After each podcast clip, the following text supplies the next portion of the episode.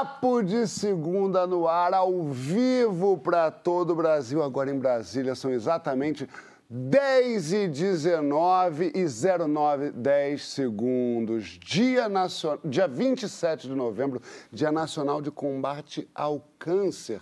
E nesse novembro azul, vá fazer seu exame de próstata, meu amigo. Sim, a gente já começa com essa cutucadinha marota metendo o dedo nessa ferida, fazendo essa colocação mais que necessária. Entendeu? Chico já fez, mais de uma vez. Eu fiz também. Vlad fez quando ela falou que não fez, que vai fazer porque não tem 40. É isso? 35. De novo? Todo ano é 35, eu te conheço há 5. que loucura, mas vai fazer? Quando fizer 40, com certeza. Não Lógico, tem onde fugir, né, cara? antes. É bom, eu fiz antes de fazer 40, por exemplo. Inclusive, lá no Porto dos Fundos, a gente fez uma campanha com a nossa santidade Antônio Fagundes. Olha que maravilha. Muito legal.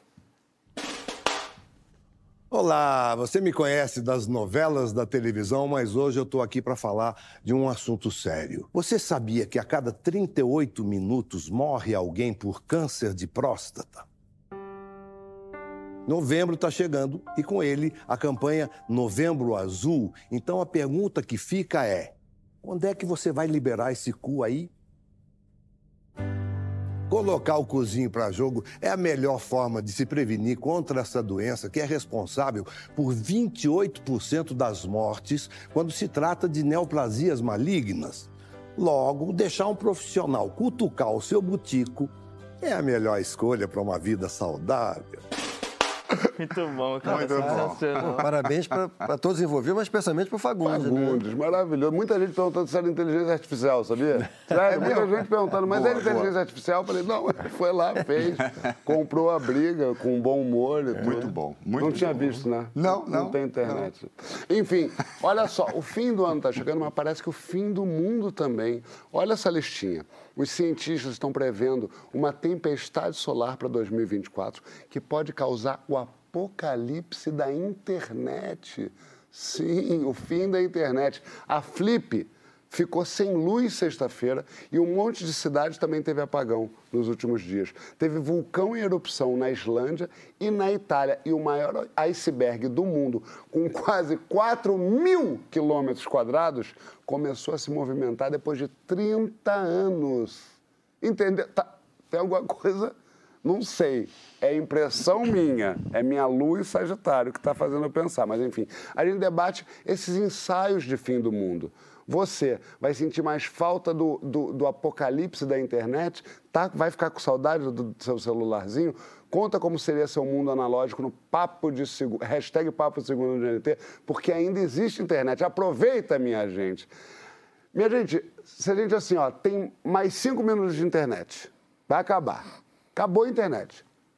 Qual é a sua, sua, sua, sua última ação digital? O que, que você faria? Eu colo no Vlad e mando a mensagem para vocês dois, falando assim: se fuder, seus otários. Quero ver, quero ver que vai arrumar dinheiro como. aqui nós dois, ó. É. É bom, é. Eu, eu, eu acho que. Eu, primeiro que você foi perguntando, já fui dizendo, porra, eu tenho que mandar uma mensagem em casa. Né, vou mandar uma mensagem dizendo assim, olha, vou ficar incomunicável, mas eu vou chegar em casa, porque É. a gente fica se, né, usa a comunicação para, a gente fala demais, né, o tempo inteiro para dar conta. Eu acho que eu ia avisar em casa, daqui a pouco eu chego. Daqui a pouco eu chego. Isso, aí- Vou ficar sem internet, mas daqui a pouco eu chego. Aí é fogo a lenha, aí a gente vai ver como é que vai lidar, né? Conde, Cara, eu ia anotar todos os números, gráficos, onde você chegou? da onde chegou, pra lembrar que eu vou começar tudo de novo. Não sei como, né? Mas acho que assim, que eu faço a vida toda é contar história. Agora, é, como que eu ia contar a história através de outras ferramentas sem o digital, né?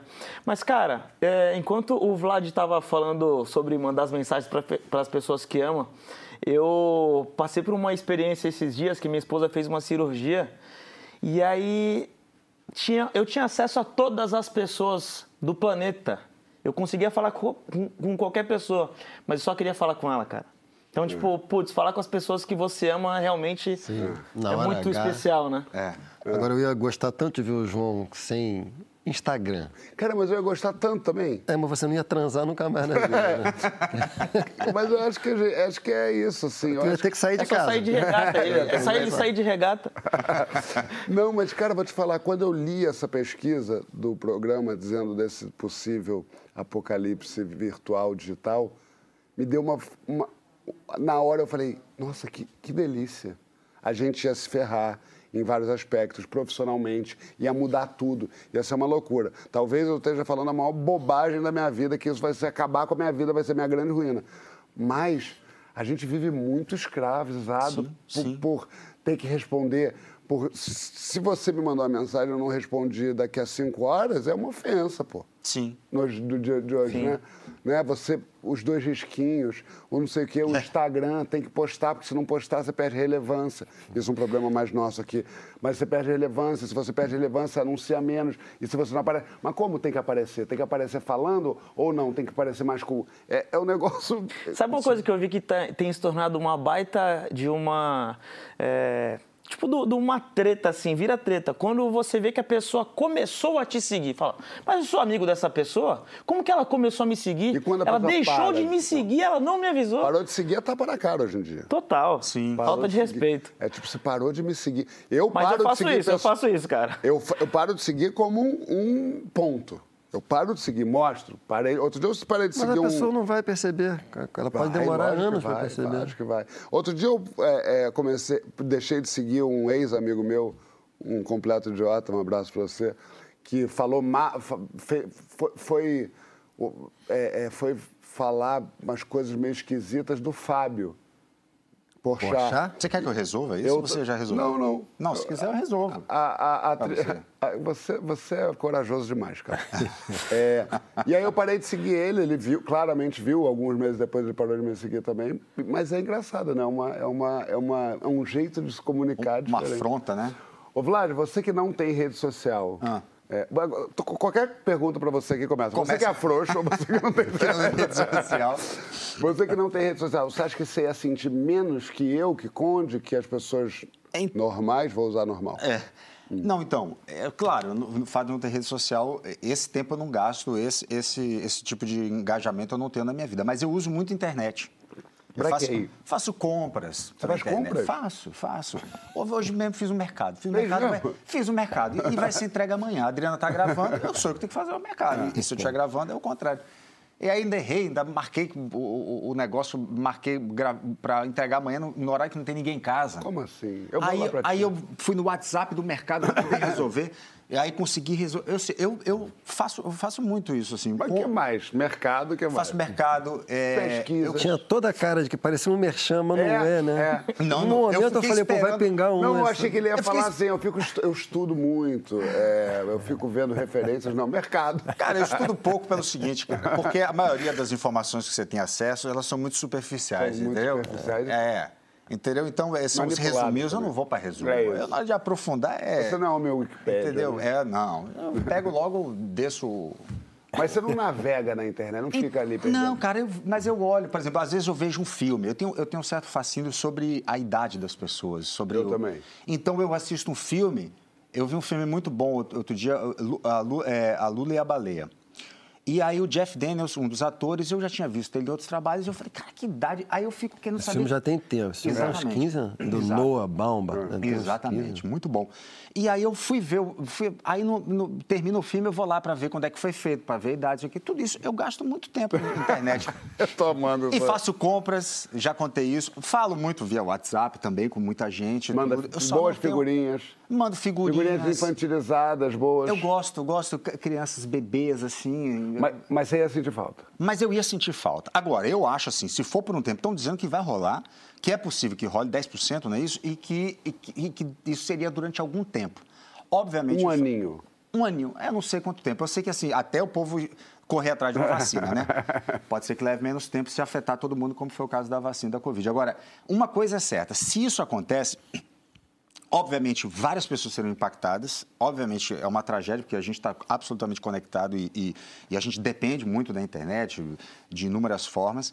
Mas, como experiência antropológica, você pegar e botar uma geração inteira que sempre foi digital, ao contrário da gente, que fomos analógicos, E ter essa experiência, fale por você. Fale por você. E ter essa experiência de não ter, eu, ver meus é. filhos, ver essa geração deles tendo que se virar de um outro jeito.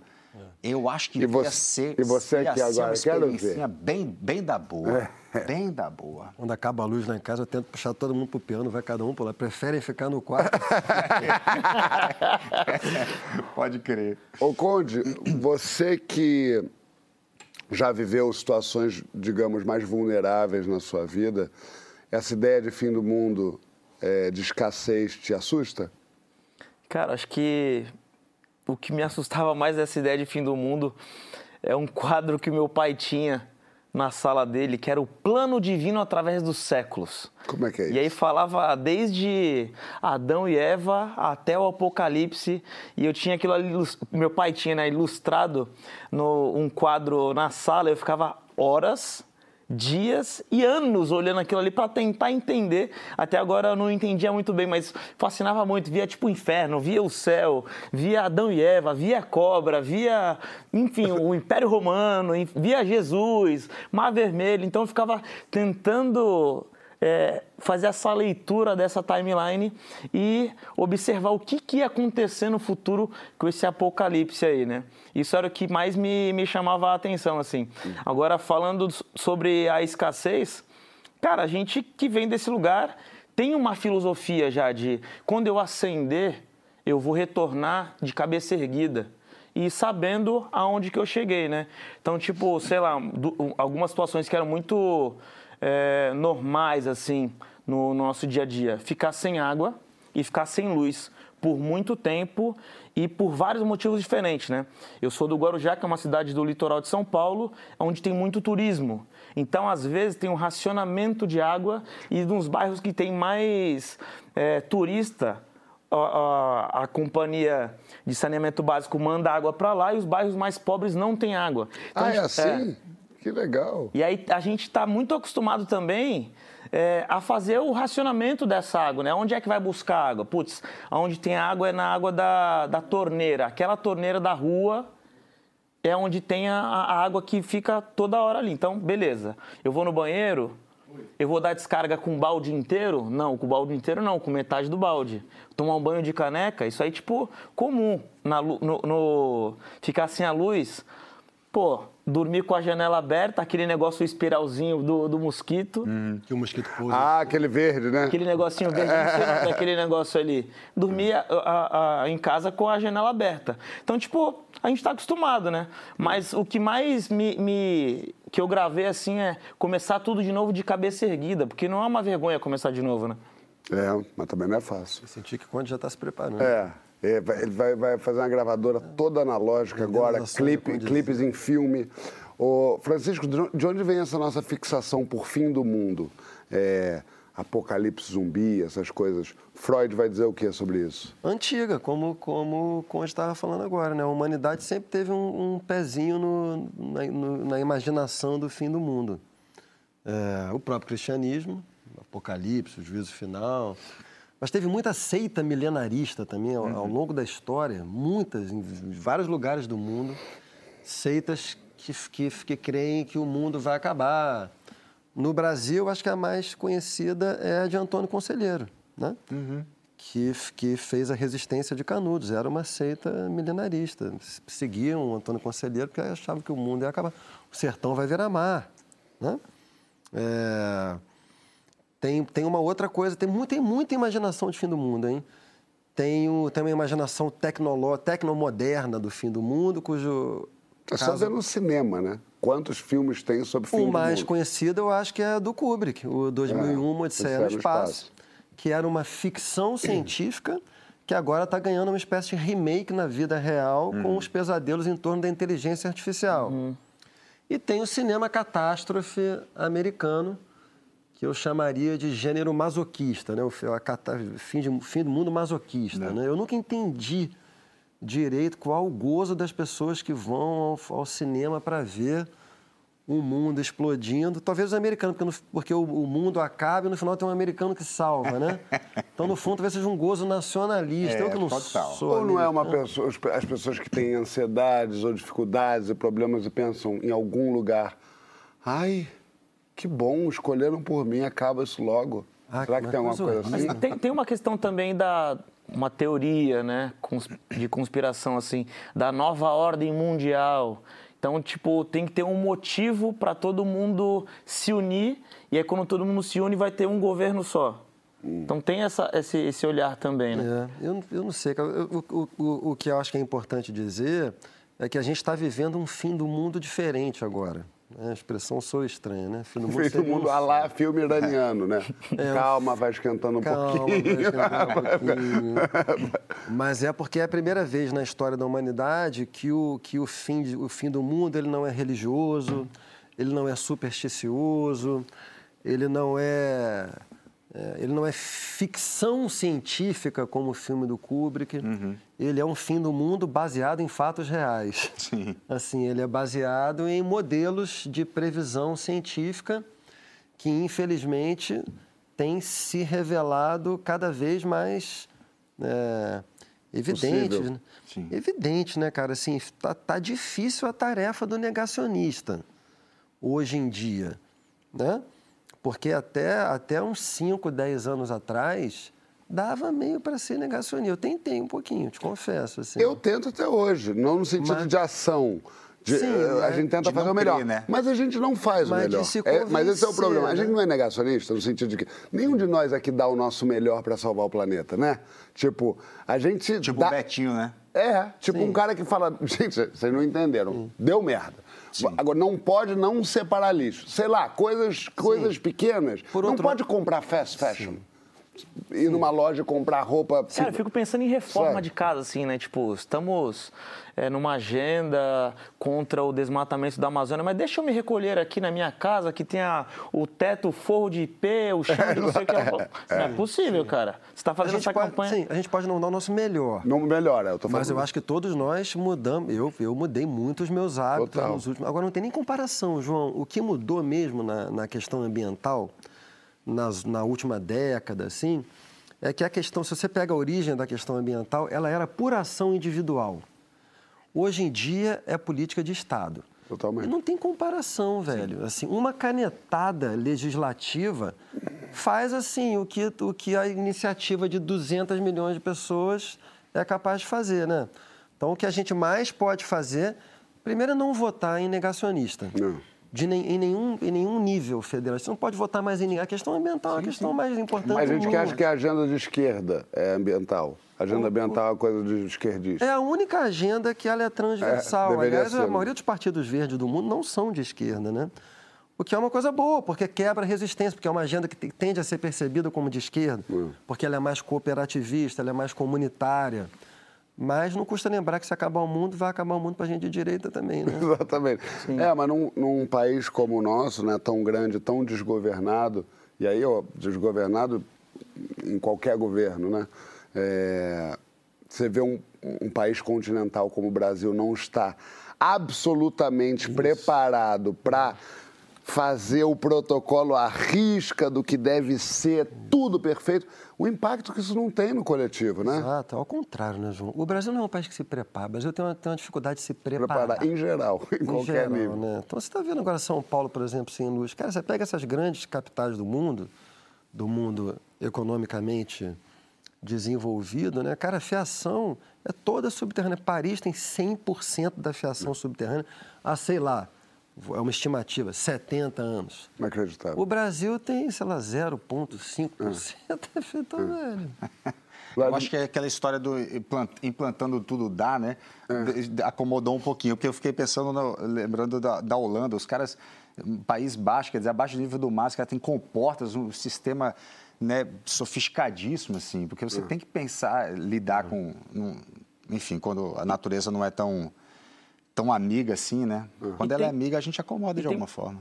Tem muitas coisas da iniciativa privada também que acabam ajudando, colaborando, contribuindo, porque o Estado não consegue ter força suficiente, né? Na semana passada eu estava num evento com o dono, com o CEO de uma grande indústria, uma grande empresa da indústria alimentícia aí, que controla algumas bacias hidrográficas e eles estavam falando o quanto de árvore que eles plantaram ali na nascente do rio, acho que ao longo de quase 10 anos, 15 anos, que é onde eles, o período que eles administram essa região, plantaram mais de 2, 2 milhões de árvores para ajudar a continuar produzindo, né? É, extraindo também, mas se preocupando com e aquela também nascente conter, ali, não né? é? Eu acho que tem uma coisa de contenção que você planta a árvore do. Exato, na- e- é exato. Ah. Ô, Vlad, você. Porque, assim, tudo que a gente fala aqui é engraçado, é porque a gente tá falando isso aqui e em mim tem uma sensação de. Mas vai dar tudo certo. Eu não sei da onde, porque dá- tá tudo claro de que não vai dar tudo certo. E é muito doida a ideia da gente pensar que daqui a pouco vai acabar o mundo. E que talvez a Madá, sua filha de três, te participe desse momento, sabe- sabe- sabe-se lá. Você, Vlad, essa ideia de que pode acabar te dar ansiedade? Ou você acha que não, no final vai vir um Elon Musk ma- mais, é, mais inteligente, mais competente, mais legal e vai dar um jeito, alguma coisa vai É, descobrir que tem um planeta vai tornar habitável, né? O... Cara, eu fico um pouco ansioso, na verdade, quando eu penso nisso. Assim. Fica ansioso? Eu fico. Minha família é muito envolvida na questão ambiental. Assim, meu pai é geólogo e tudo. A gente cresceu. É, teve a Eco 92, se eu não me engano. E meu pai veio, participou. Me lembro meu pai voltando e falando assim: ó, em 50 anos a, a previsão vai subir não sei quantos centímetros. Na época já se falava um pouco sobre isso. Eu sempre fui muito atento a esse tipo de coisa e sempre me preocupou muito, né? E a gente agora está vendo, porque é isso, né? Não vai vir uma onda gigante que vai varrer todo mundo. Mas o mar está subindo É. e vai varrer. Então, antes de acabar todo mundo, a gente vai ver coisas mais sombrias, que é o mar está subindo, começa a ter menos... Pensa numa ilha. A ilha vai diminuindo. Quem vai ter direito de ficar nessa ilha? Supondo que, inclusive, a ilha não, não acabe, a ilha vai diminuir. A gente diminuiu a quantidade. Não cabe todo mundo. Quem vai ficar? A gente sabe, né? Já não tá quase cabendo, né? Exatamente, alguns lugares já não. Então, é, a gente vai. A escalada de, de incivilidade, de. De é, é, vai ser violenta também. A gente. Enfim, é, isso é assustador. Pensar sobre isso é assustador. E aí a gente pensa, pô, o que, que a gente está fazendo em relação a isso? Mas eu concordo com o Chico total. A- a- nós já mudamos. Pensar sobre isso, discutir sobre isso já é uma mudança, várias atitudes são tomadas para isso, mas a consciência é grande. E tem uma briga aí, cara, que, que é a briga com o capitalismo, de alguma forma, porque ele, o tempo inteiro o capitalismo ele diz para você que você precisa consumir mais. Consumir mais, ganhar mais. Ganhar fazer mais, consumir mais. Uma empresa ela vai bem se esse ano ela vendeu 2 mil carros, amanhã ela tem que, o ano que vem tem que ser 3 mil, ela tem que estar exponencialmente e, e, crescendo, e, e tudo isso é consumo, e tudo isso é, é o inimigo do, do que a gente está vivendo. O que a gente precisa é diminuir o consumo, né, di- diminuir o, o e você tava, falou né, sobre esse consumo, e isso é para tudo. é- não precisa parar de comer carne se não quiser, comer menos carne. Você não precisa É. deixar de ter a roupa, você pode ter menos. Se tiver tudo menos, o impacto disso é gigantesco. Agora, isso é educação. É, é- é educação no sentido de é conhecimento. A gente precisa ter conhecimento sobre esses impactos. Total. Você falou perfeito, assim, o negócio de comer carne, por exemplo. é, tinha até uma campanha que eu acho que era vegano segunda-feira, uma coisa assim. Não era isso, mas é tipo assim, não quer parar de comer carne? Não para. Não come cinco ve- vezes por semana, ou com três. Antes de você encerrar o bloco, só falar uma coisa. Vou ler um tweet aqui que pode suscitar uma... Não, só falar uma coisa que eu tenho um ódio profundo. Vocês, sabem que esse, porque você falou do Elon Musk e tal. Hum. Você sabe que esses bilionários, Musk, Bezos e tal, eles são chamados nos Estados Unidos de preppers. Sabe conhece essa expressão? Não. O preppers são os bilionários que estão se preparando para o fim do mundo, Hum. Já pensando em colonizar outros planetas. Naturalmente, a sua pergunta, quem vai? É. Né? Quem é que cabe na nave do... A gente sabe. Isso me dá um ódio tão profundo, porque são as pessoas mais Que influentes destruindo. do mundo, Não, que são aquelas que poderiam intervir em políticas públicas para cuidar desse planeta e esses arrombados, como diria em homenagem ao Emicida, né? Porque, João, última coisa, esses caras são, esses caras são loucos, velho. Lógico. Porque os caras, eles são gênios com uma mentalidade infantiloide. Total, total. Uma Só- coisa que o Caetano chama de tipicamente americana. É, é. Eles são formatos numa- um certo imaginário infantil, só que eles são É. super nerds que dentro do jogo do, do capital, eles fizeram uma fortuna capaz de intervir no destino do planeta. São esses caras. É um são garoto eles têm mimado com muito poder. Isso. Pega ali o, o- moleque chato da escola do teu filho e fala assim, agora você tem bilhão. Exatamente. É, o cara tem mais poder, tem mais dinheiro, portanto, mais poder que vários países. Países, Exato. claro. Isso é, isso é assustador. Agora, olha bom contraponto aqui. Antônio Cláudio diz: Boa noite. Sem qualquer formato de conexão, quantos empregos retornariam à à ativa? Olha aí, temos um ponto positivo nisso. Ótima pauta. Sim. É um bom ponto também.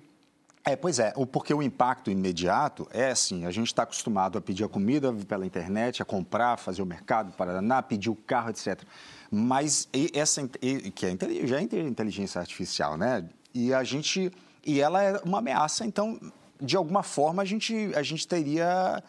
Teria o retorno, os teatros estariam mais cheios, né? Com certeza começo de conversa. Porque você sabe que sempre que começa esse papo, que as pessoas ficam, não, e se acabar, não sei o quê, a tecnologia e agora a inteligência artificial, os caras não vão mais usar ator para fazer, porque vão pegar a sua cara. Eu sempre penso assim, tá, mas a- aquele, teatro aquele negócio antigo, rapaz, do povo se mexendo na sua frente, em três, se mexendo. Em, em 6D, 8D. Exatamente, eventualmente até Emitindo calor. emitindo Se calor. fosse de- uma Esse coisa negócio vai Celso até o mais D. Exato, mano. exatamente, lembrando Deus o do, tem. é. E aí, bicho, eu, eu sempre penso nisso, eu falo, cara, é o teatro. E quando penso no teatro, é o teatro, é o professor que ele, ele vai estar ali, ele é único quando ele está presente, é o, é o músico que está fazendo o som ali na hora. É. Então, esses lugares assim, e, pra, e além disso, o desdobramento em outras áreas. Assim, eu sempre penso assim, não, tem um lugar aí de salvação. Para mim é o teatro. E o papo de segunda também, que será feito em praça pública daqui pra frente. Minha gente, na volta tem a porradaria do Jogo Brasil e Argentina. Meu Deus do céu. A gente debate sobre reconciliação. Conta na hashtag Papo de Segunda no GNT se você é conciliador ou você é o treta forever, porra, treta até o fim. Mas antes tem o debate às cegas, aquele quadro em que tem um entrevistado secreto com voz torcida que me liga propondo um debate e eu tenho que debater sem saber quem ele é. Olha isso, menina. Pode isso? Hoje a conversa é sobre o sucesso. Vamos descobrir com quem.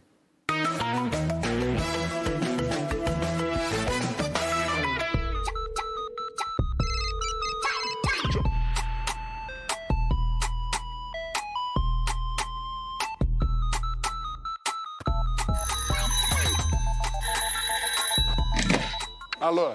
Alô, João. Seja bem-vindo ao Debate às Cegas. Muito obrigado. Hoje o tema vai ser sucesso. O que, que você acha do sucesso? É, eu acho que sucesso era uma coisa quando eu tinha 19 anos, é, que eu comecei a pensar em sucesso fosse dinheiro, sucesso fosse traduzido em coisas materiais. É, aí depois eu comecei a entender que sucesso tinha muito a ver com paz. Você concorda, não? Eu concordo muito. Para você ter sucesso, você tem que ter a paz. Isso aí é fundamental. Mas o sucesso também é ter uma família maravilhosa. O sucesso é você ter um amor que te completa. Me diz uma coisa, você se considera uma pessoa é, bem-sucedida? Muito bem sucedido. E, e por que, que você é bem-sucedida? Eu trabalho muito, é. Porque eu faço. Outra coisa do sucesso, hein? Que eu acho que é o chique do sucesso. Fazer o que você ama. Isso é bom. Isso é, realmente é, uma, é, uma, é um privilégio que eu acho que quando a gente mora no Brasil é, é uma coisa quase que É impossível, quase, né? é quase surreal, mas eu consigo. E hoje você, prete- você, você se considera uma pessoa bem-sucedida em todos os campos da sua vida. Meio bem sucedida no amor. Você experienciou a vida do amor. Muito, muito. E hoje em dia já não mais. Nada. Hoje em dia eu tô quieto. Ó, já peguei um quieta, então já, já, já, tá- já temos um Tá, gênero. tá, tá, tá, tá. Chato. Chato! Você acha que para você ter sucesso é necessário acreditar em alguma coisa? Nossa, sem fé você não faz nada. Ih, meu Deus, e para quem não tem fé? Pois é, para quem não tem fé tem que fazer terapia. Eu faço. É, mas tem que fazer mesmo. Meu terapeuta é ateu. E aí então eu te pergunto: o que, que você acha que eu deveria fazer para ter mais sucesso na vida? É, eu acho que falta um amor romântico aí. Abrir o teu coração pro amor. Eu tô falando porque, é- porque é uma coisa que me, que me incomoda muito, tá? Essa falta de sucesso na vida amo- amorosa. Toda hora com uma, toda hora com outra, toda hora que tá doido. Que isso? O amor tem que ser alma. Você conhecer aquela alma e ter vontade de estar com ela, independente da carne. Aí vai para a carne e completa. Você não se permite isso, você pula etapa. Meu Deus, eu teria que dar um chute agora. Então, eu tenho uma mulher, é, eu tenho um pequeno sotaque que eu ainda não estou identificando de onde é. É, então eu vou de Vera Rose. Não, não sou Vera Rose. Poxa, que coisa chata. Com o que a senhorita Ah. trabalha? Meu trabalho é ouvir pessoas e tentar ajudá-las. Psicanalista. Não, não sou. Bom, você falou que a gente é energia. Eu trabalho com chakra, por exemplo. Ah! Você trabalha com algo místico? Acertou. Ih, acertou. E talvez seja você uma pessoa que fez uma coisa que não me lembro de mulheres terem feito comigo uma vez. Você me deu seu telefone errado, pode ser? Você me deu seu telefone uma vez? Eu dei. Ah! Dona Márcia! Acertou! Ai, caramba! Sim, sou eu! Dancinha da Vitória. Dancinha da Vitória. Vem cá, é...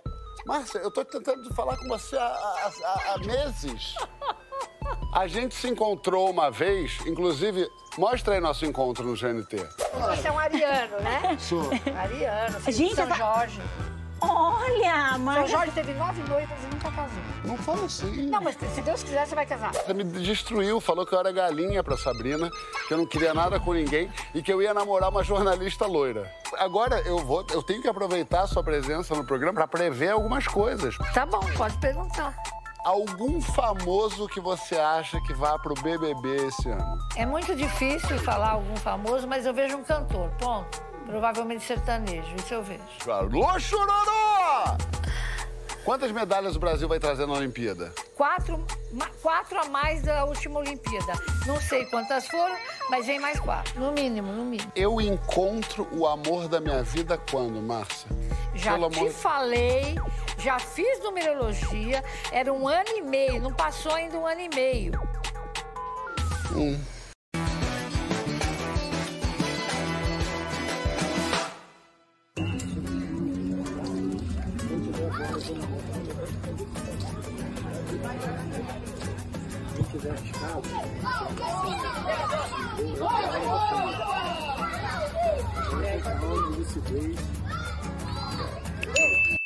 Eu amo. Ele leva muito a sério. A coisa que muito- eu mais amo é eu falar lucidez para uma criança de 10 anos. Não, coisa que cabeça, lucidez. Não, Cara, eu o mais- seriedade é que muita gente pode maluco. achar, vendo isso, que você estava brincando. Muita gente pode achar. Não essas saber que você está falando É seríssimo. uma preleção ali, né, cara? Lógico, depois disso, quando o jogo estava empatado, eu entrei em campo, chutei a bola e fiz o gol. Que o juiz não validou, não sei porquê, né? E é com essa que voltamos ao vivo com o Eu Papo joguei a. O time do Louro ia levar o gol, joguei. Joguei a ma- Dá para defender a bola. E a gente, em falar em futebol, vocês viram o jogo Brasil e Argentina, no Maracanã? Cenas lamentáveis entre torcida e polícia. Lembra da Mônica apoiando a Mafalda por causa da eleição do Milley? Então, o apoio terminou ali. Os memes, ó, não me deixam mentir. Vou mostrar os memes, ó. Aí tá a, a Mônica falando vai passar para Mafalda, personagem argentino. E a Mônica, a gente sabe que é brasileira. Tem mais memes? Achei que tinha um- uma série. Teve vários, né? Teve vários. A gente debate. Olha, lá, ó. E aí já foi Brasil e Argentina. Aí já foi chato, a porrada comendo. Gente, de- a gente vai debater os caminhos para a reconciliação. Inclusive, o próprio Milei, Milei é o presidente eleito da Argentina, para quem não sabe, se mostrou disposto a- e mandou uma cartinha convidando o Lula para a posse dele. Olha que loucura. As festas de fim de ano estão aí. Conta na hashtag Papo de Segundo no GNT se você está preparado para se reconciliar com aquele primo que brigou no WhatsApp, com aquela tia, com aquela família, com aquela mãe, com aquele mozão, com aquele amigo que ficaram pelo caminho nesse 2023. Eu só quero dar uma parte. Eu estava no jogo. É, tem até uma. Alguém é, tirou um print meu de quando a Argentina entra Eu desconfiei que você estava, né? Sabia. Eu tava, eu- e eu tô assim, pensando, por que eu vim até aqui ver o Messi jogar e de repente um par de imbecis começa a brigar por causa de futebol. Aí vocês vão me desculpar, é só futebol. Ah, mas beleza, mas não vale brigar. Não vale. E olha que eu não estou sendo moral. Não, mas é porque é realmente patético vocês ficarem brigando por causa de futebol de duas seleções que vão fazendo ali um jogo que não vale nada. Vale classificação para a Copa. Mas não é que se perder um ou perder outro vai sair da Copa. Nada. Não pode. Não pode. Gente sangrando, criança com filho. Não pode. É um absurdo. É ridículo, é patético. Pelo amor de Deus. Me deu uma raiva daquela Com gente. toda a razão. Né? Claro. Assim, a polícia, a polícia militar bateu. É, parecia, de lá perto, parecia horrível. Eu até olhei e falei, será que é normal isso? Porque era muita porrada. Você largou a... Isso, mas também não tira a responsabilidade das pessoas que começam a se provocar. Outra coisa, Messi, um dos maiores jogadores do mundo, entra em campo, o nego vaia. Não, gente, aplaude o Messi, sabe? Aí canta o hino, vai o hino do outro, por quê, gente? Não é...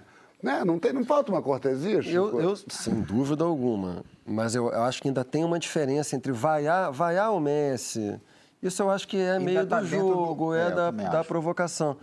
Vaiar o hino, eu acho desrespeitoso, Ah. mas se eu sou um brasileiro e tenho meu hino vaiado, eu não vou brigar com ninguém. Não, não, vaiaria o hino. Agora, brigar. Com, e, e é jogo de seleção, criança. Cara, é Aí foi família. outro. Deixa eu falar uma coisa sobre isso, João, que também é um, é um- é um assunto que, eu- que me impressiona, que é o seguinte, cara, que é, é rivalidade em futebol.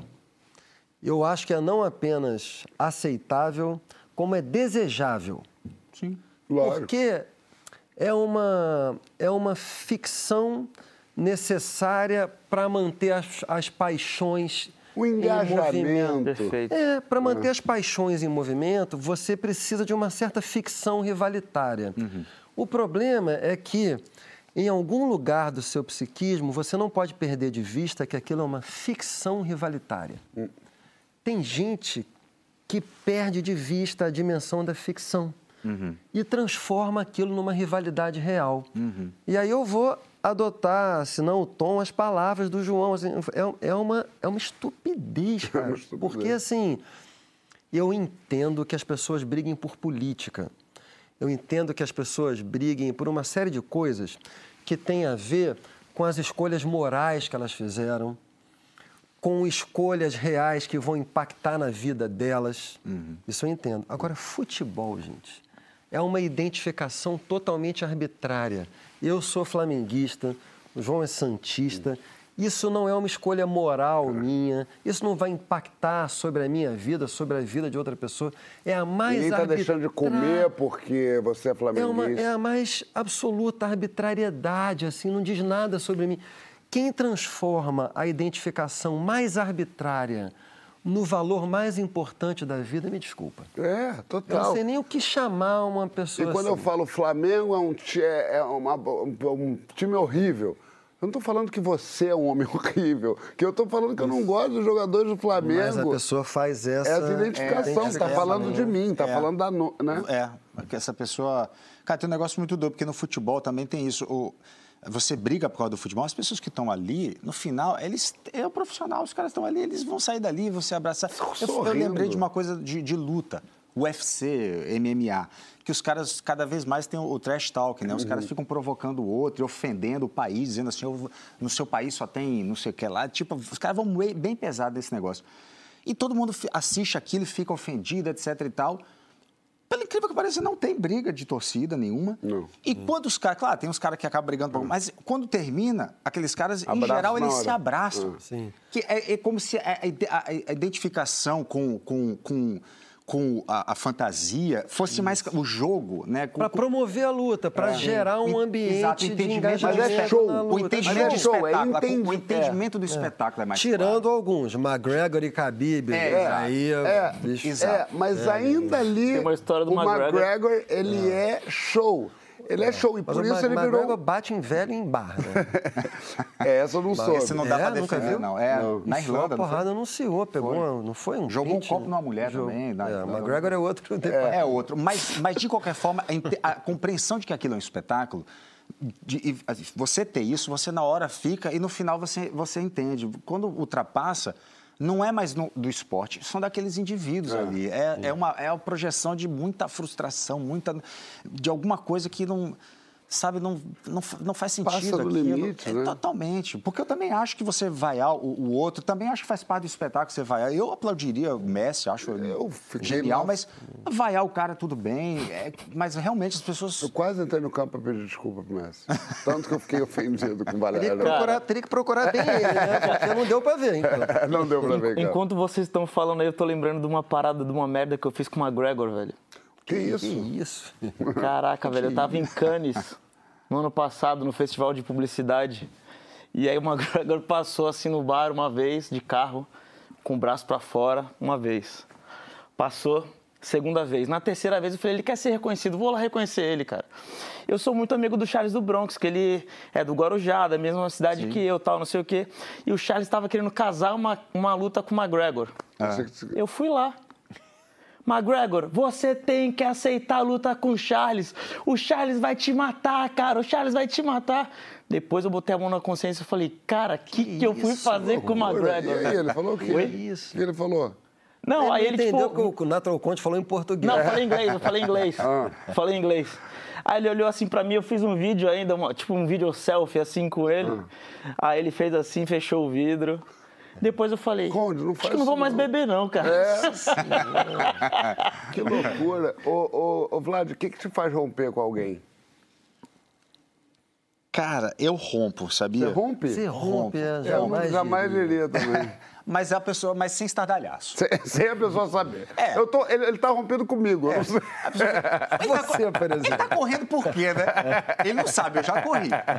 Não, cara, é assim, por exemplo, é que eu não me indisponho. Eu acho que a gente só gasta saliva com o outro quando a gente tem fé no outro. Quando de a gente outro, ama, De que é. o outro pode mudar, etc e tal. Então, eu não perco tempo ali debatendo, por exemplo, se eu tenho um colega de trabalho, por exemplo, e a gente se desentende, etc. Eu não vou gastar muito tempo com aquilo, mas eu, eu corto aquela pessoa da minha vida, assim. Eu posso tratar com... com, com, com, é, com é, é, respeito, Respeito. etc e tal, mas aquela pessoa está cortada. E eu tenho um monte de gente assim. Eu falei trabalho porque eu, mas Tem um eu, monte eu, de gente eu assim? tenho gente assim, cara, tenho, tenho. Pode falar o nome? Não. Famoso. Então, vem leite da verdade. Falar só pra... Não, eu tenho, cara. Gente que eu falo assim, cara, não, não, não- o santo não bate. Não quero me envolver com Então, isso. não, é, exato. Então, eu, eu rompo. Agora, eu rompo como? Assim, eu não falo com a pessoa? Não, eu falar, eu falo com todo mundo. Assim, eu não consigo imaginar alguém que eu não, que eu não cumprimentaria, assim. Mas, mas eu sou rompido. Não deixa passar de um certo limite. Mas já aconteceu de, de. E aí a pessoa te convencer que ela era legal? Já. Outro dia me contou. Contei? Contou. Que o sujeito do trabalho que você achou meio esquisito no primeiro comentário, depois você achou ele legal, porque ele tratou sua filha bem, não sei o quê. Ah, é verdade. Olha Teve- aí. teve- é, exatamente. teve um, teve um- um- um atrito muitos anos atrás, depois teve uma, uma reconciliação, digamos assim. Às vezes a gente rompe com aquela persona naquele momento. Claro. A pessoa chega maluca e. e- o- o- você é mais da treta ou da reconciliação com, com o Dizilo? Cara, com as pessoas que eu curto, assim, eu sou muito da reconciliação. Tento conectar as pessoas e encontrar alguns caminhos, assim, pra...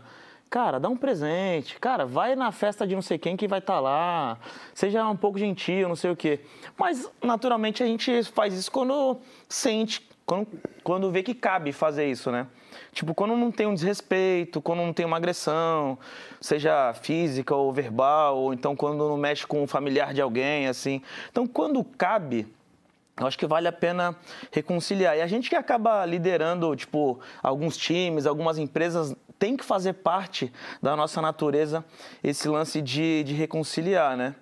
Mas, ao mesmo tempo, a gente que trampa com entretenimento, eu concordo com o que vocês estavam falando, assim, de... Faz parte um pouco desse espetáculo, esse conflito, né? E teve uma, uma, uma passagem de um, de um esporte assim que eu gosto pra caramba, automobilismo. E aí o, Lewis Hamilton tava vencendo tudo, batendo todos os recordes, alcançando Schumacher, alcança o Schumacher. Cara, não tinha tanta gente para competir com ele naquela habilidade, naquelas condições, né? Porque os carros vão mudando, a tecnologia vai mudando, então demora um tempo para outra pessoa é, conseguir aprender aquilo melhor do que o campeão antigo. E tava ficando um pouco meio sem graça, assim, a, a, a Fórmula 1. Até chegar um cara chamado Verstappen. Cara, o Verstappen, eu acho que ele botou linha na fogueira de novo. E teve um episódio dele em 2019 com o Ocon, que um deu uma fechada no outro, ia desqualificar, não sei o que lá. Verstappen foi até o box do Ocon e deu uns, empurrão, uns empurrões nele, assim. E eu falei, agora o bicho vai pegar, cara. Agora tem mais motivo pra assistir. Viu? É. Agora tava, tava torcendo É, pro... cara, porque é esse espetáculo que gera a notícia, o entretenimento, você torce por alguém, o, o, antagonista que a gente torce para que ele se dê bem no final. É. Então, acho que isso é muito importante. Na música rola muito isso também, assim, né? Essas fanficzinhas, né? Sabe que tem uma. contar uma, uma história que meio que fala muito sobre tudo que a gente falou. É, o UFC, o evento UFC, que é um evento de MMA, ele não funcionou durante muito tempo. Ele não pegava, as pessoas não se interessavam. Até que o Dana White, que é o presidente do UFC, inventou o TUF, que é o The Next Ultimate Fighter, que é um reality show, nada mais é que co- né, bota ali os lutadores, dois times e tal, lutam, lutam, lutam, no final tem a final. E aí ele aí começou a pegar daí. Por quê? Porque as pessoas não querem ver soco na cara. Ou futebol. Ou 11, 22 homens correndo atrás de uma bola. As pessoas querem é, é, ficção, As história, paixões humanas. personagem, É, criar uma personagem. Eu quero torcer pelo né? Francisco, eu sei que o É Francisco vem de família pobre, que ele não sei o quê, e que ele a namorada dele ele deixou não sei onde. Eu quero torcer. Sim. É engraçado isso. E aí o UFC É, é, faz todo sentido, é. Total. andou. É. O que, que para você, Francisco, não há reconciliação possível? Acho que nada. Nada? Acho que nada. Também vou meio por aí. Acho que nada. Tem um filósofo franco-argelino que tem uma frase muito bonita sobre o perdão, que ele diz, é, em francês soa bonito, é, é, Fica à vontade, Posso vai nessa, vai nessa, vai nessa.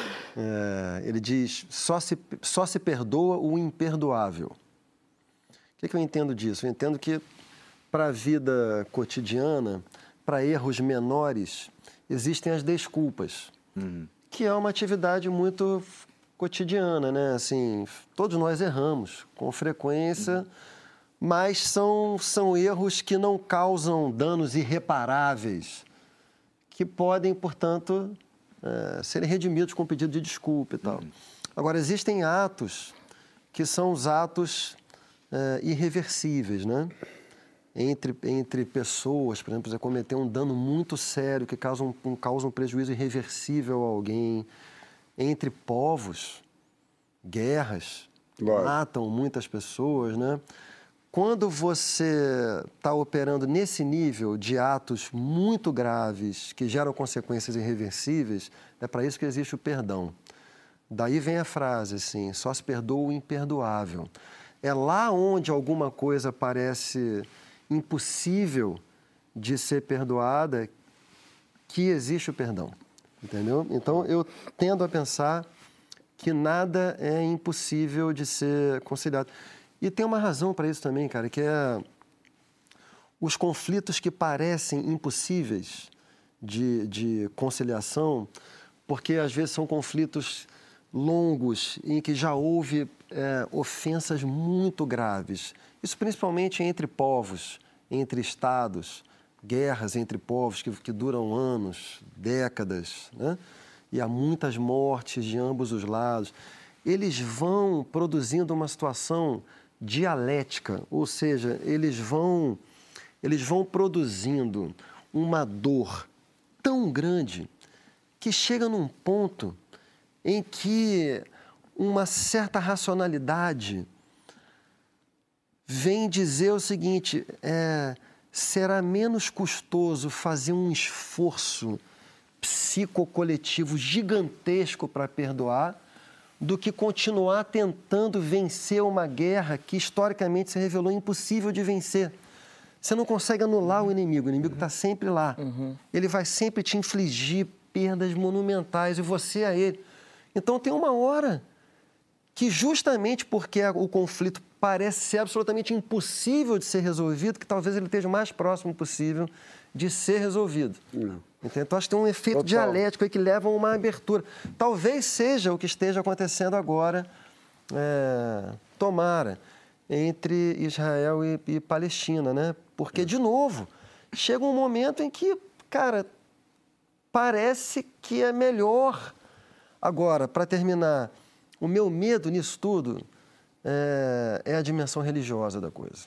Eu acho que a dimensão religiosa da coisa é o que pode tornar um conflito impossível de ser resolvido. Mas eu acho que é o que torna um conflito impossível e é o Pois que é. faz atravessar anos Então. e anos e anos. E... Exato, porque o, o- o racional É isso que eu que eu mobilizei agora é um racional não religioso. É, ele é antagônico nesse caso, né? É, porque quando porque a gente está, desculpa, Vlad, assim, quando eu pensei o que eu pensei agora, estou pensando o seguinte: o que, que é pior do que perder uma série de vidas? Nada.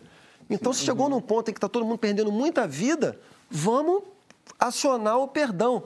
Mas para uma certa dimensão religiosa, que a gente costuma chamar de radical ou fundamentalista, existe uma coisa que vale mais do que a vida aqui na Terra. Quando você entra com essa variável, aí, meu amigo, Perfeito, é. É, ali, ali as né? vidas são quase, são quase pessoas que se sacrificaram para um bem maior, né? O que você ia falar, Vlad? Não, era só isso mesmo, que é- você vai para um lugar que não, que não é real, é, quer dizer, é uma, é uma criação, é, um, é, um, é, é uma justificativa, né? O, o- eu lembro muito do, do Harari, que escreveu o, o Sapiens. o Homo Deus, não sei o quê, falando sobre, falando sobre fake news. Uma hora ele fala assim, cara, fake news sempre existiu. A criação de, do- de, de- da, das religiões. Ele fala do dinheiro, também é um cara de Israel, um cara judeu falando sobre é, é, questionando um pouco esse lugar religioso, eu acho muito interessante, porque assim, é em nome de uma coisa que você não consegue dar, provar, em nome disso você tira milhões de vidas e, e, e- e você, é, exato, você tira milhões de vidas e no cálculo parece fazer sentido. Ele não faz sentido no- no- no- de forma real, assim, só faz sentido se você cria algo que você não consegue provar e você parte do pressuposto que se a gente combinou de crer é o suficiente e isso com sua subjetividade, justifica o que a gente não, não, não, não dá conta no- na realidade. Eu acho que a religião, acho que o ponto limite é quando a gente fala assim, vamos acreditar no que a gente quiser, que não machuque o outro. Ah, bom, claro. Eu acho que acho que tá Claro, bom aí você como regra. Sua fé, é, pô, é lindo desde que. Mas quando ela justifica esse tipo Total. de. Queria trazer um, um ponto aqui sobre Traga ali, perdão. rapidinho que a gente precisa ir para o próximo bloco, vai dar tempo. 3 minutos e 48 segundos. Mentira, vai. O, o lance do perdão, acho que muita gente também espera algum, alguma menção, sair da, da boca do fulano e tal. Mas eu u- uma.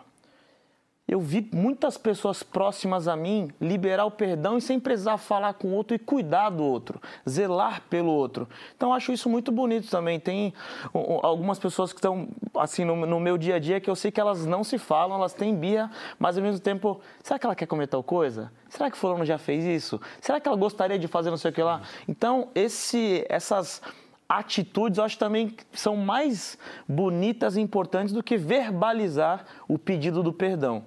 um bom ponto. Vale, vale um outro bloco. É um bom ponto. Mas também Eu é bom pedir falta perdão. do- Eu, gosto da, palavra, palavra. da palavra. Eu gosto da palavra. Mas acho muito, muito bom ponto.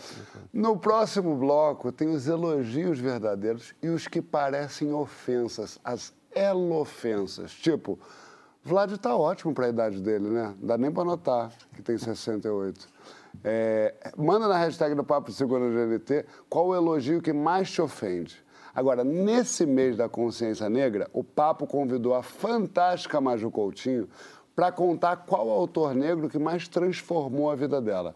Maju, pra- antes de você falar, vem visitar a gente, Maju. A Bela, diretora do programa, te ama, a gente aqui te ama, a gente quer muito você aqui. Vem! Mas, por enquanto, Maju Coutinho no alto-falante.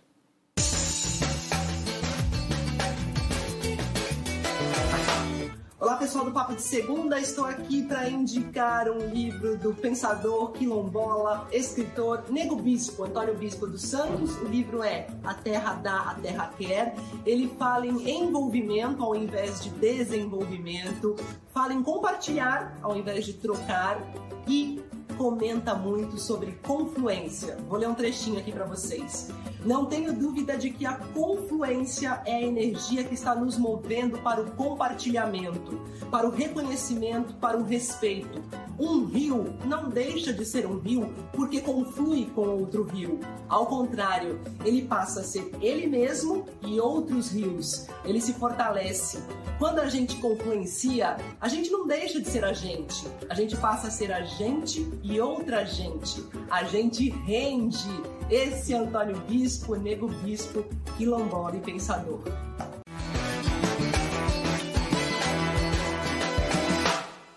Salve meus amigos do Papo de Segunda, os conhecidos papoluchos. Pois é, tô aqui caminhando, mais um diáriozinho e esse aqui é para apresentar um membro da família menos conhecido, mas não menos encantador. É o Chewbacca. Vem cá, Chewbacca. Aqui, ó. Olha quem tá aqui, ó. Esse aqui, ó, é o Chewbacca. Tá vendo?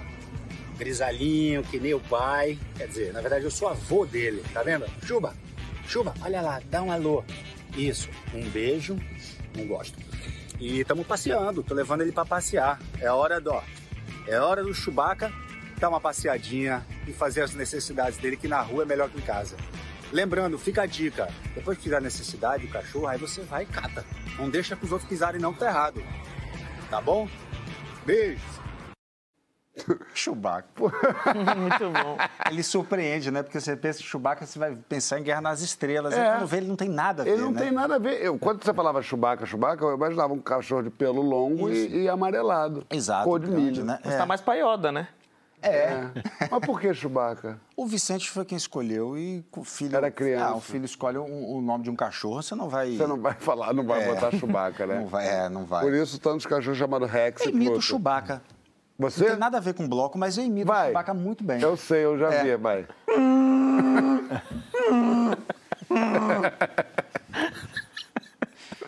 Enfim, Gente, pra mim- encerramos, pra né? mim, encerra. Eu acho que meio que, eu acho que, meio que deu, né? Depois disso. É, gente, olha só, isso é papo de segundo, isso é entretenimento rápido. Você sabe lidar com elogios? Eu quero saber. Quando eles vêm de, e quando eles vêm como for- forma de ofensa? Também conhecido como elofensas. Aquela pergunta que sempre a gente faz: é fã ou é hater? Olha só, essas é, é, esses elo, elo, elo ofensas. Nossa, tá magra. É meio elofensa. acho Só, nossa, tá, ma- Na- nossa, tá, magra, eu não achei muito elofensa, não. É. É, é, nem parece gay. Aí é o bem ofensivo. É bem ofensivo. nem por onde começar. Acho que é mais. É, é, nossa, como você tá magra. Como uma, como uma ofensa. E aí parece, que, a- que parece que a pessoa tá doente. É. Como se... Como, é. Uma, cri- mas aí, nesse tom, assim, tá bonito, né? Você também ficou, é? É. O quê? o tempo fez bem pra É. você, né? Mas, enfim, seu cabelo ficou muito melhor assim. Tem uma coisinha meio... Antes eu não gostava, não tem? É, Até que para um evangélico isso é bem moderno. Levaria mal essa? Acho que sim. É, né? Mas sabe a primeira que eu percebi assim? Hum. Que eu falei, caramba, que eu fiquei meio triste. Quando erravam a minha idade pra mais. É. É. A primeira Eu vez já- que eu vi isso, eu tinha, sei lá, uns 14 anos, que eu era um moleque que formatava os computadores. Hum. Na, na- na favela eu mexia em computador, eu era o nerd. Na época você achava um elogio, não? Não, não, eu já achava tipo assim, cara, só porque eu sei instalar um Windows XP, Hum. eu tenho 25 anos. Não, eu tenho só 14, cara. É, eu também sempre falava que eu era mais velho, mas eu achava com, com elogio, mas hoje em dia eu já não Coisa acho que mais. vira, acha. É, até que ser engraçada para uma mulher. Isso aí é bem pesado mesmo. Bem, bem- É, tem um que eu já, já ouvi muito que é. Gente, você tinha que emagrecer, você tem um rosto tão bonito. Pô. Esse é ruim. Esse, eu ouvia muito na infância. Muito bonito de rosto, né? É muito bonito. De que lado você tá? É ofensivo mesmo ou a gente tá problematizando demais até o elogio? Conta na hashtag Papo de Segundo GNT qual foi o elogio mais ofensivo que você já recebeu. O, o, Conde, você costuma receber elogio de peito aberto ou você fica é, é, reparando de quem veio? Cara, eu tenho medo de receber elogio assim. Por quê? Porque eu tenho medo é de, tipo, de me desanimar, assim, sabe? E aí eu acabei desenvolvendo um- um- um- uma coisa em mim que eu, também não é tão saudável assim, não. Fico pedindo muito para os outros me darem feedback de onde que eu posso melhorar. E eu acabei fazendo muito isso com as pessoas. Então, primeira coisa, né? Elogio, naturalmente, é você reconhecendo ali aquela pessoa, a pessoa, pô, um, um esforço, alguma coisa que ela almejou, alcançou, sonhou. Acho importante é, fazer o elogio. Mas eu tenho uma, uma, uma dificuldade em, em praticar isso, porque eu fico sempre tentando achar que as pessoas são iguais a mim e querem uma crítica construtiva. Então, inclusive, esses dias eu, eu passei por uma situação como essa, assim, acabei dando um feedback para uma pessoa e eu percebi que eu magoei a pessoa. Na verdade, eu deveria ter feito um elogio ali, né? Então, não é todo mundo que está disposto a não ser elogiado e receber apenas um feedback de onde deve melhorar, porque não é todo mundo que é igual a gente, né, cara? Mas eu, eu percebi que eu sou assim meio que desde criança. Eu não, meus pais não, sei lá, não, não sei se é comum. Aí o Chico queria ouvir a opinião dele também dos pais elogiarem os filhos, mas eu ficava ouvindo os meus pais me elogiarem para outras pessoas, não diretamente para mim. E aí eu ficava, cara, eu não posso receber elogio porque senão eu vou desanimar. Talvez porque eu achava que eles estavam fazendo isso para tentar é, me, me dar um empurrãozinho, assim, tipo, não vou falar pra ele pra ele não se achar muito. E eu ficava sempre em busca de melhorar. Talvez seja isso, não sei. Tem um certo consenso na comunidade de pediatras, assim, de que tem que tomar cuidado com o excesso de elogios à criança, porque ela, ela pode tender a. Achar que o jogo tá ganho. Não, a, fi- a ficar com, com medo de perder aquela imagem perfeita. Então ela para de experimentar, para de tentar. Então, em vez de, em vez de você estar dando autoconfiança para a criança se jogar, você está dando uma imagem tão perfeita que ela fica conservadora naquela imagem e para de experimentar. Entendeu? Tem uma certa medida. Que loucura. É a história do. A gente falou isso da outra vez, do, do filho preferido, etc. O filho de ouro, né? Ele, ele, ele é um pouco isso. Ele, é, ele é, é festejado o tempo inteiro. Ele vive numa redoma de suposta perfeição. E aí a, a tentativa, ela é. Ele, a frustração é muito grande, porque você não vai dar conta, né? De, de, de tamanha perfeição, né? Você já recebeu elogio ofensivo? Elogio que falou, porra. Então, eu devo ter recebido, mas eu, eu não, não, não, não percebi. eu não reparei, eu não, eu não, eu não, Não tem tempo pra brigar, né? não exercito É. muito as entrelinhas, não, rapaz. Mas sabe o que tem também? Uma coisa que já aconteceu com você, por acaso você comentou comigo? Hum. Você até comentou aqui. Comparar com gente que você não curte. Ah, bom. Isso É. aí é é uma forma de. de É, não era um elo- elogio, não. Era, Ah, era uma crítica. Era uma crítica a É. mim. E eu reconheci como crítica e fiquei fragilizado. Qual era a crítica? A pessoa viu, eu lancei um filme, é, A Coleção Invisível. Não, mentira. O, chama Real Beleza. O Jorge Furtado dirigiu, eu, a Adriana, Esteves, Vitória Estrada, nada? Vitória Estrada, primeiro trabalho dela, o Cuoco. E aí a Folha de São Paulo fez uma crítica e nessa época eu lia muito comentário é, de, de- eu, eu- site de luta, eu ficava lendo os comentários que eu acho intrigante, que as pessoas perdem muito tempo assim se ofendendo, e eles têm umas personas que vão surgindo. E eu- Ali, se pra acabar a internet, o que, que ele vai perder? Exatamente. E aí eu eu tava com o hábito de ler é, comentários de leitores. E aí nisso eu li um comentário de um leitor que tinha lido a crítica do meu filme, uma crítica que era bacana, ok, elogiosa. E só que ele pegou e falou assim: "Ah, Vladimir, você acha muito engraçado, você acha tal, parece com não sei quem".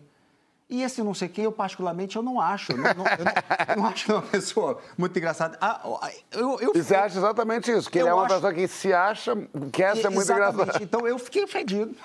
Mas ele realmente, essa pessoa quis me ofender e ela está de parabéns. Eu queria dizer que você acertou. Continua, vai seguindo que você está indo muito bem. Vai descobrindo pessoas meio bobinhas e vai falando assim, Vladimir é igual fulano.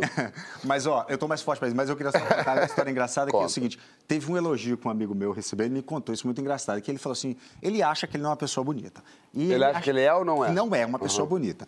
E ele falou assim: cara, eu sempre fui uma pessoa estranha. Então, eu recebi o elogio que ele adorou. Foi o contrário do que a gente tá falando, que ele disse que quando ele fez 50 anos de idade, um amigo virou pra ele e falou assim: você tá de parabéns, você agora tá com a idade do rosto que você sempre teve. Ele falou, faz sentido, eu fui estranho. Quando eu fiz 50, eu falei, ah, o rosto era pra isso. Agora tudo. Encaixou. É igual eu com, com a orelha. Eu tinha uma orelha quando era criança que já era do mesmo tamanho que é hoje em dia. Sei. Hoje em dia melhorou um pouco, eu fui crescendo Uhum, assim. É, mas isso é outro, outro trauma meu. Por isso que não virou velocista, não foi? Mas é bom esse elogio. Esse falso elogio tem. tem é, é proposital ou é sem querer, inconsciente? Como é Cara, que é? eu acho que normalmente a gente sabe quando. Tem pessoas que têm uma, uma atitude passivo-agressiva no mundo, assim. Às vezes é só agressiva mesmo, né? Nem passiva. Nem passiva. né? Mas tem umas pessoas, assim. Que é- eu, não costumo gostar dessas pessoas. Eu faço o que você faz, assim. Eu costumo bloquear sem brigar. Mas tem gente que eu considero meio tóxica, assim, João, que são, que são pessoas que você sente que, que pode vir alguma coisa meio vene- venenosa. Uma vez eu li uma definição de relação tóxica, não relação de amor, relação de amizade tóxica, que eu achei boa, assim, que a pessoa falou, ó, uma coisa bem, bem factual, assim, falou, ó, encontrou a pessoa, saiu do encontro se sentindo pior do que você chegou, é ruim. E tem umas pessoas, cara, assim, que, que daqui a pouco eu paro pra ver, vem cá, velho. Por que, que eu tô aqui? Toda vez que eu encontro, eu saio, a pessoa falou uma coisa que eu não gostei. É. Então, em geral, eu acho que a gente sabe. Mas às vezes não, cara. Às vezes, às vezes a pessoa não teve a intenção e saiu um- uma elofensa aí, mas não teve a intenção. Como diria o Freud, às vezes um charuto é só um charuto. não fala uma bosta. Just a cigar. Boa. Você lida bem com elogio? Eu fico bem encabulado, assim. Com o passar do tempo, eu fico encabulado mesmo. Eu, está sendo até uma experiência interessante eu aqui no papo, porque eu não é que eu não gosto de ser o centro das atenções, mas eu porque eu virei ator, né? Mas eu acho que eu coloquei, eu já falei um pouquinho disso aqui, o lugar do ator assim. Você está se repetindo, você faz quatro programas. É, pois é, foi isso que eu falei. Vocês me chamaram, daqui a pouco vai acabar o assunto, vocês vão dizer assim, rapaz, o menino. O menino, O menino não- vai. Eu ia até fazer um comparativo aqui com o negócio de futebol, que a pessoa não tem fôlego, mas eu não vou fazer isso, não, meu Deus do céu, que meu Bahia tá sofrido. Mas é, é só porque. Eu, eu já ocupo um certo protagonismo através do meu trabalho. Então, numa roda de, de, de- conversa, eu normalmente eu gosto de fazer a piada, eu gosto de participar, mas de ser o centro, de falar. Eu, eu não, eu não tenho muito esse, esse, esse hábito. gosta mais assim. de distribuir o jogo. Exatamente. E aí, de repente, o elogio. Por... Eu adoro, na verdade, ser elogiado. A gente gosta de ser elogiado. Lindo. É. Você também. A gente gosta de ser elogiado, mas a gente não, não necessariamente lida bem. Ou porque revela uma vaidade que você não quer que as pessoas saibam, então você fala lindo, fala, porra, eu, eu gosto de me sentir lindo, mas é- essa é uma mensagem meio ruim, assim, achar, né, para a sociedade, é uma pessoa muito vaidosa. Então a gente. E no trabalho também tem isso. Eu faço um bom trabalho, a pessoa fala parabéns, eu estou muito feliz, que eu quero que as pessoas gostem. Eu faço para que as pessoas gostem. Mas na hora da pessoa Mas falar... na hora que fala, é, você fica meio. Tá, que mas não. isso? Pede por fica- escrito. Pede por É melhor. Exato, é. Não Não um sei se eu retribuo, se eu É. elogio de volta. Mas eu, mas eu tive atento ao longo da minha vida e eu melhorei. Hoje em dia as pessoas falam um trabalho, se eu gosto do trabalho, tem trabalhos que eu gosto mais ou menos, eu, eu costumo dizer, não, obrigado, eu gosto muito desse trabalho, eu reconheço o mérito nesse trabalho. Eu, Queria fazer um elogio, vocês arrasaram hoje. Sem convidado, achei que vocês não iam segurar. Foi. Liguei pro pessoal do GNT e falei, gente, eles não seguram, não sei o quê. Não é que foi bom. O Christian Dunker tá ali. Pode vir, Christian. Minha gente, é isso. E vocês que estão assistindo os, o Papo de Segunda são os melhores do mundo. Isso foi um elogio de coração.